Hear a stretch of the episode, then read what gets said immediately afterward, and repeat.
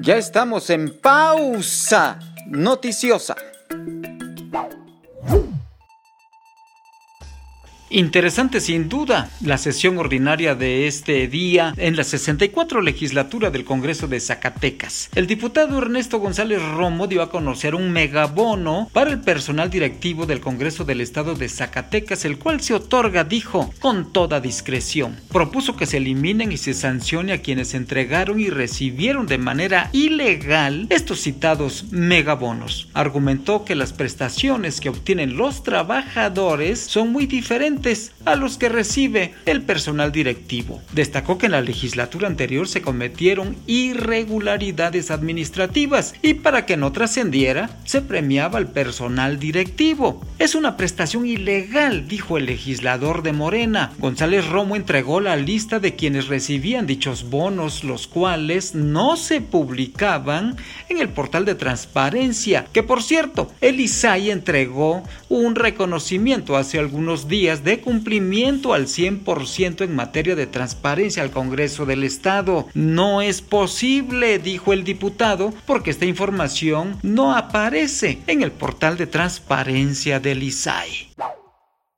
El presidente Andrés Manuel López Obrador reiteró esta mañana que los zacatecanos no están solos. El general secretario de Defensa Nacional, Luis Crescencio Sandoval, dio a conocer anoche que se reforzará la presencia de elementos en Zacatecas. Se dividirá el estado en tres zonas. En la del centro se dispondrá del mayor número de elementos con 1940, en el norte 804 y en el sur 1104. También anticipó el secretario de la Sedena que el municipio de Fresnillo tendrá prioridad por el índice de violencia que registra. Por cierto, el alcalde fresnillense Saúl Monreal Ávila, hermano del gobernador David Monreal, recriminó al mandatario estatal su exclusión en la visita presidencial. Soy un cero a la izquierda, dijo el hermano menor de la familia Monreal, lo cual ocupó los primeros espacios en algunos noticieros nacionales y locales. La visita del presidente López Obrador no deja una buena expectativa. Por ejemplo, no habrá un peso extraordinario para el presupuesto 2022, el del próximo año. Tampoco se federaliza la nómina magisterial y se carecerá de recursos para nueva infraestructura.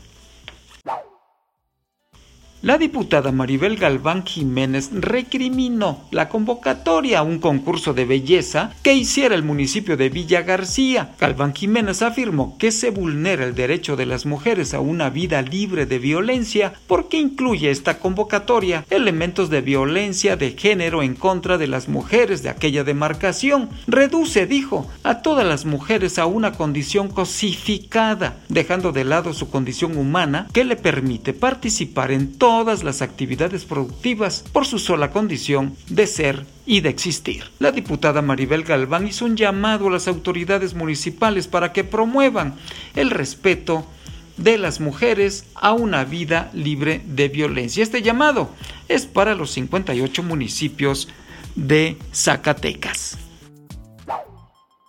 Toda la información, por supuesto, la puede usted ver y leer en nuestra plataforma digital portico.mx y en nuestras redes sociales en Twitter, en Facebook, por supuesto, e Instagram. Soy Juan Gómez. Hasta mañana.